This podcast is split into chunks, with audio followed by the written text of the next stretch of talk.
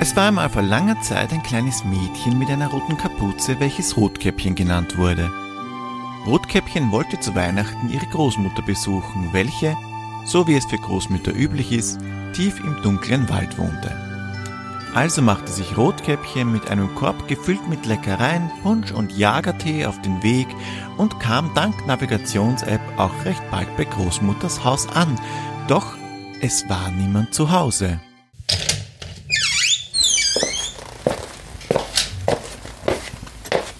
Omi, Omi, wo bist du?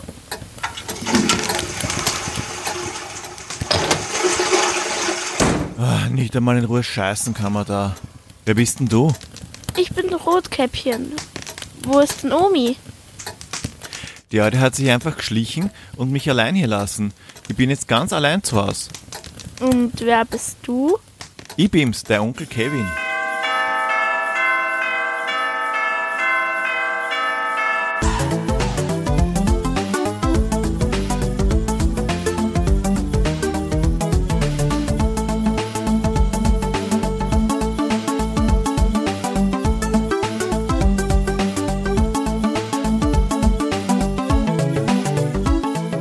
Grüß euch die Madeln, Servus die Burm zu Folge 21 von Retrolog, dem Retro Pixels Podcast. Heute mit einem weihnachtlichen Gameboy-Spiel, der Ziehung des Endstream-Gewinnspiels und einer Neuerung. Ich habe mir gedacht, ich baue Hinweise auf das Spiel der nächsten Episode ein. Drei Hinweise an der Zahl wird es geben, nicht vier und auch nicht zwei, nein drei ist die Anzahl der Hinweise. Damit es nicht zu schwierig wird, zumindest zu Beginn, habe ich euch die Maschine mit dem Ping geholt. Wenn ihr also das Ping hört, ist der Hinweis nicht weit und zwar entweder kurz vorher oder nachher. Wahrscheinlich eher kurz vorher. Es ist quasi ein Hinweis-Hinweis. Habt ihr das Spiel erraten, schickt ihr mir den Titel als Direct Message oder per Mail. Das schnellste wird Pixel King oder Pixel Queen der darauffolgenden Episode und wird in irgendeiner Form verewigt. Wie weiß ich noch nicht. Ich teste mal, wie das Ratespiel ankommt. Wenn es überhaupt nicht ankommt, dann wird man diese Pixel Kings und Pixel Queens wohl nicht finden, weil es keine gibt. Home Alone für den Nintendo Game Boy von Imagineering Incorporated, von denen auch die fast idente SNES-Version ist, wurde von THQ herausgegeben. Ho Ho Home Alone erblickte im November 1991 das Licht der Welt. Der Side-Scrolling-Plattformer kann nur allein gespielt werden und ist von System zu System ziemlich unterschiedlich. Nicht nur die Grafik unterscheidet sich, was ja logisch ist, sondern auch das Gameplay reicht von ziemlich scheiße bis gar nicht schlecht. Blöderweise zählt die Gameboy-Version eher, naja, sie zählt nicht zuerst darin. Es ist, es ist so ein Mittelding. Sagen wir mal, die Gameboy-Version zählt nicht zu letzterem. Überhaupt gab es die Home Alone Spiele für das NES, den Super Nintendo, den Nintendo Game Boy, Sega Game Gear, das Master System, den Mega Drive, den Commodore Amiga und auch für MS-DOS. Aber wir kümmern uns heute um die Game Boy Version. Die wahrscheinlich eh schon bekannte Story kurz zusammengefasst. Kevin ist alleine zu Hause, weil ihn seine unglaublich fürsorglichen Eltern zu Hause vergessen haben. Alles kein Problem, wären da nicht Harry und Marv, die zusammen mit anderen Kriminellen das Haus der McAllisters ausrauben wollen. Genau, zusammen mit anderen Kriminellen. Hier unterscheidet sich das Spiel etwas vom Film. Also muss Kevin sein Heim verteidigen und das Hab und Gut in Sicherheit bringen. Die McAllisters scheinen ein ziemliches Problem in Sachen Ordnung zu haben, aber dazu komme ich ein bisschen später. Erstmal blättern wir durch die Zeitung.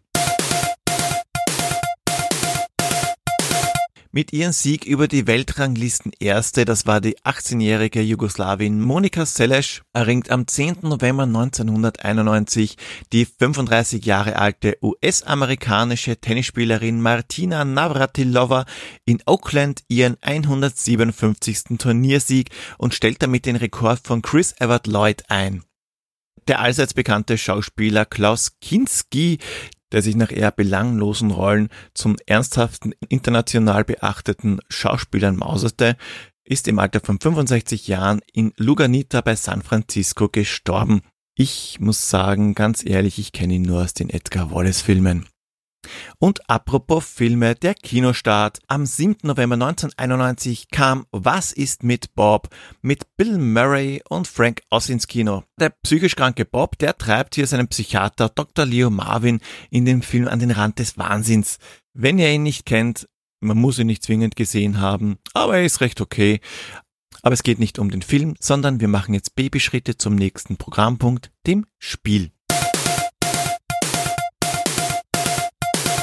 Auch bei Home Alone weihnachtet es sehr, Schnee fällt vom Himmel und es ist saukalt. Der Weihnachtsmann hat den Nordpol bereits verlassen und ist am Weg, die ersten Geschenke zu verteilen. Aber um den geht es gar nicht. Es geht nicht um den Weihnachtsmann und es geht auch nicht um Geschenke und schon gar nicht um den Nordpol. Der Protagonist dieses Spiels ist der one and only Kevin himself. Kevin muss Dinge einsammeln und vor den bösen Gaunern in Sicherheit bringen. Der schnellste Weg ist offenbar der Wäscheschacht, der direkt in den Keller führt. Und der Keller, der erinnert sehr an das Verlies von Maniac Mansion. Was mit den Anwesen der Edisons vor genau 20 Jahren passierte, wissen wir ja. Es befindet sich auch ein riesiger Tresor im Keller. Also wirklich riesig. Ähnlich einem begehbaren Banktresor. Ich hoffe mal, dass es ein Tresor ist, denn es sieht nämlich auch aus wie die Tresortüre im Keller der Edisons, wo der Doktor sehr seltsame Experimente hintergemacht hat. Hat man auf alle Fälle die erforderliche Anzahl an Gegenständen in dem Level gerettet und den Schlüssel eingesammelt, der praktischerweise immer genau neben der verschlossenen Tür ist, geht's ab zum Ausgang bzw. in den Keller. Ein Zurück gibt's nicht mehr, denn die Tür fällt ins Schloss und Kevin ist im Keller eingesperrt. Der Depp. Das Haus der McAllisters ist gigantisch. Die Räume sind nicht nur knapp sechs Meter hoch, sondern auch riesengroß. Hier wurde ungefähr jedes Gesetz der Logik gebrochen und nicht mal annähernd ein nutzbares Haus geschaffen. Schon allein das Badezimmer hat die Größe eines Klassenzimmers. Das wäre ja schon komisch genug. Aber auf den einen Ende die Badewanne und am anderen das Klo und dazwischen so gut wie gar nichts zu platzieren, wirkt ein bisschen blöd. Mir ist schon klar, man konnte jetzt kein echtes Haus designen. Aber gar so unrealistisch ähm, man hätte es zumindest schöner einrichten können.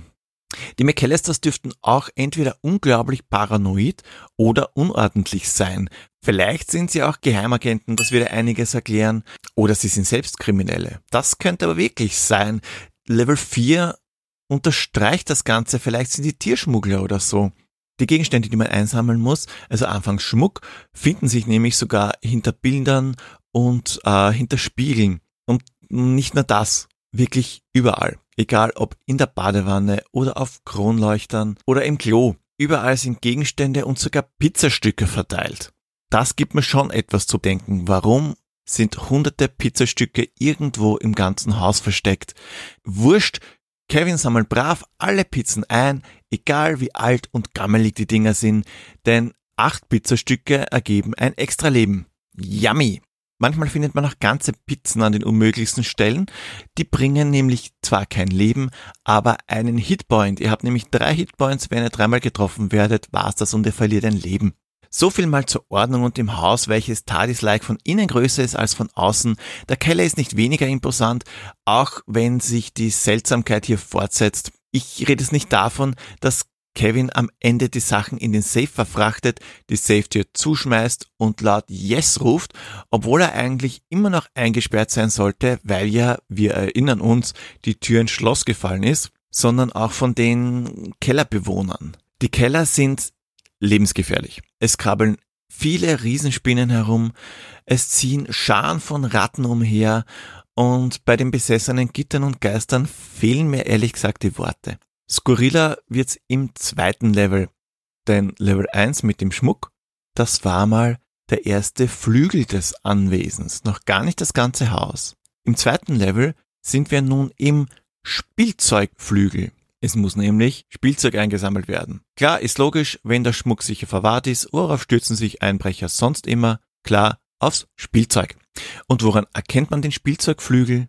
an den meterhohen Riesenspielzeugsoldaten, die zur Deko herumstehen. Also Spielzeug einsammeln, in den Wäscheschacht werfen und zum Schluss wieder den Schlüssel sammeln, der ebenfalls wie durch Zauberhand neben der Kellertüre auftaucht, in den Keller gehen und ja, Kevin der Trottel sperrt sich schon wieder im Keller ein. Ist halt nicht nur ein Kevin, er ist der Ur-Kevin. Die Mutter aller Kevins. Na, die ist nicht da. Er ist ein Alpha-Kevin. Naja, Level 3 mit den Elektrogeräten, die ihr da einsammeln müsst. Und noch Level 4 ist nicht wirklich intelligenter. Ich meine im Level 4 Haustiere, ernsthaft. 70 Haustiere? 70 Haustiere, die alle miteinander selten sein sollen, werden auf die Kevin-Art gerettet. Also wurscht ob Katze, Vogel, Hund oder Reptil. Alles wird eingesteckt und in den Schacht geworfen. Nur Fische, Fische sind im Privatzoo nicht dabei. Gut, nachdem wir die Tiere in den Schacht geworfen haben, bewegen sie sich nicht mehr, aber nach dem Sturz ist das wenig verwunderlich. Damit das Spiel nicht zu einfach ist, stellen sich uns Harry und Marvs Kumpanen in den Weg. Klingt vielversprechend, aber die Gegnervielfalt hält sich definitiv in Grenzen. Da haben wir mal den bärtigen Einbrecher mit schwarzem Hut, der keine große Bedrohung darstellt. Er kann mit der Softgun einfach temporär außer Gefecht gesetzt werden, indem man ihm ins Gemächt schießt oder man macht ihm mittels Fallen oder stärkeren Waffen gleich ganz den Gar aus. Vorerst, weil die Gegner wiederholen sich natürlich. Es sind aber, glaube ich, gar nicht die gleichen Gegner. Es ist eine Klonarmee. Interessanter ist der, ich sage mal, Tank. Ein muskulöser Glatzkopf, der Kevin verfolgt und dem man nicht so schnell etwas anhaben kann. Aber dafür ist er auch der langsamste. Und zu guter Letzt der Handwerker, der Kevin ebenfalls verfolgt. Der ist zwar nicht so langsam wie Glatzi, hat aber dafür die empfindlicheren Nüsse. Ah ja, und es gibt auch eine Mischung aus Johnny Cage und Oddjob. Der bewegt sich praktischerweise gar nicht, wirft aber seinen Boomeranghut nach Kevin. Ein bisschen später können auch der Bartträger und der Handwerker schießen, aber auch hier, sie stehen nur herum und schießen mit Kugeln. Keine Dramatik. Es kann sein, dass euch jetzt was fehlt. Nämlich Harry und Marv, die eigentlichen Bösewichte im Film.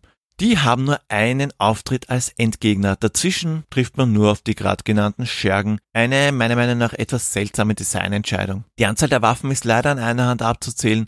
Neben der Softgun mit kurzer Reichweite die aber, glaube ich, eher eine Spritzpistole sein soll, äh, stehen Kevin auch das Gewehr aus dem Film, eine Steinschleuder und ein Baseball zur Verfügung, zumindest sofern man sie eingesammelt hat. Und auch die erwähnten Fallen beschränken sich auf einen Eimer und eine Bowlingkugel, die beide bei Berührung herabstürzen und richtig getimt auf Gegner fallen. Es gibt auch Spikes und Spielzeugautos, die am Boden liegen. Die Fallen sind aber fix vorgegeben und können also nicht selbst taktisch platziert werden, was ich sehr schade finde. Ebenso kreativ war man bei den Endgegnern. Denn in den ersten drei Levels sind das ganz einfach Riesenversionen der Kellerbewohner, denen ihr gerade ausgewichen seid. Also eine Riesenspinne, eine Riesenratte und ein Riesengeist. Erst am Ende des Kellers in Level 4, da treffen wir auf Harry und Marv und dem Bonus-Endgegner, den diabolischen Ofen. Aber ist auch der besiegt, treffen die restlichen McAllisters wieder zu Hause ein. Gleich anschließend Zufälle gibt's. Und Sie wundern sich weder über die, sagen wir mal, aufgeräumte Wohnung, weil es ist ja alles im Tresor verstaut, noch über den defekten Ofen. Die Grafik selbst ist für Gameboy-Verhältnisse recht gut. Auch die Porträts von Kevin, seiner Mutter Harry und Marv können sich sehen lassen. Aber leider fehlt es an Vielfalt, weniger Gegnertypen und der seltsame, sagen wir mal, Einrichtungsstil sind ein ziemlicher Dämpfer. Es fehlt dem ganzen Haus irgendwie an Liebe zum Detail, daher gebe ich nur trotz der guten Grafik drei von fünf Schneeschaufeln. Naja, der Sound, der Sound ist sehr rar gesät, es gibt ganz einfach nicht gar so viel, was Sound machen kann. Und die Musikuntermalung, die Tracks, die können leider nur an einer Hand abgezählt werden. Da gibt es nicht gar so viel. Die sind aber dafür sehr gut. Äh, deswegen gebe ich, auch wenn es wenig Sound gibt, drei von fünf Schneeschaufeln. Gesamt gesehen ist Home Alone am Gameboy anfangs lustig, wird aber recht schnell fad. Von Level zu Level ändern sich gerade mal die Sachen, die man einsammeln muss. Und das war's aber auch fast schon. Die Gegner bleiben neben Oddjob, der etwas später hinzukommt, und den Fledermäusen am Dachboden mehr oder weniger die gleichen und es kommt auch sonst wenig aufregend Neues dazu. Die Keller sind einfallslos und die Gegner noch einfallsloser, daher leider auch nur drei von fünf Schneeschaufeln und das tut mir diesmal wirklich weh. Und warum erzähle ich euch im Time Warp? Damals habe ich Home Alone gespielt und es hat mir auch wirklich viel Spaß gemacht. Ich hatte das Spiel zwar nicht selber, aber ich konnte es mir oft ausborgen. Durchgespielt habe ich es nie, aber bis Level 3 habe ich es auf jeden Fall geschafft. Was habe ich mich auf diese Episode gefreut, weil ich Home Alone in recht guter Erinnerung habe. Heute kann ich das nicht mehr ganz nachvollziehen. Wirklich nicht. Aber wir hatten ja damals nichts. Mich stört nicht einmal so viel, dass das Haus so unglaublich unrealistisch riesig ist und der Innenarchitekt Alkoholiker oder drogenabhängig war. die fehlende Abwechslung, die stößt mir bitter auf. Es gibt Spiele, die mich mehr gepackt haben. Tja, und das war Home Alone am Gameboy. Ein eher mittelmäßiges Spiel. Auch der Version von Bethesda am NES ist nicht besser, im Gegenteil, sie ist noch schrecklicher. Das DOS und Amiga-Spiel machen ebenfalls wenig Spaß und die Master System-Variante von Probe ist das Gameboy-Spiel auf Speed. Die einzigen, die hier wirklich gute Arbeit geleistet haben, waren Sega. Sowohl die Game Gear als auch Mega Drive Version machen richtig Spaß und es können eine Vielzahl an Waffen mit einem eigenen Crafting-System zusammengebaut werden. Und Fallen? Fallen, die platziert man hier selbst. Warum habe ich mir eigentlich nicht die Sega-Version für die Episode ausgesucht, sondern den Gameboy Mist? Naja, kommende Weihnachten vielleicht. Und nun der Moment, auf den alle gewartet haben, zumindest die sechs Leute, die mitgemacht haben. Es wird jetzt das Endstream-Monat ausgelost. Zwei Glückliche dürfen ein Monat lang Endstream kostenlos testen. Und wer, das werden wir gleich herausfinden. Ich habe hier auf alle Fälle meine, mein kleines Schüsselchen mit den Losen ganz retro. Und ich werde das aber nicht selber ziehen. Ich glaube, ich hole mir jetzt nochmal das Rotkäppchen. Kleinen Moment.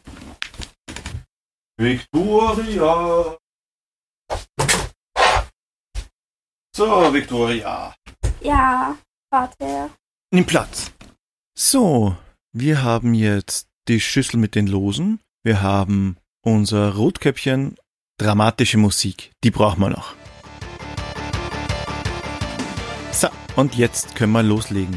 Jetzt wird live gezogen. Victoria, aus den vielen Losen ziehe eines. Sharkbender. Liebe Sharkbender, melde dich bei mir, damit ich dir Instruktionen gebe, wie du denn zu deinem Monat kommst. Und Nummer zwei, wir mischen wieder durch. Pixel Pommes. Pixelbommes, Carsten, auch du, melde dich bei mir. Danke, Victoria. Viel Spaß beim Roblox spielen. Wenn ihr nicht dabei wart bei den Gewinnern, das nächste Gewinnspiel kommt bestimmt. Und zu guter Letzt wünsche ich euch besinnliche Feiertage und einen guten Rutsch ins Jahr 2020, weil da hören wir uns wieder. Habt ihr eine Ahnung, was das nächste Spiel sein könnte? Dann lasst es mich wissen. Ah ja, und vergesst nicht, eure Pizzareste in der Wohnung zu verteilen. Wer weiß, für was das einmal gut ist. Baba!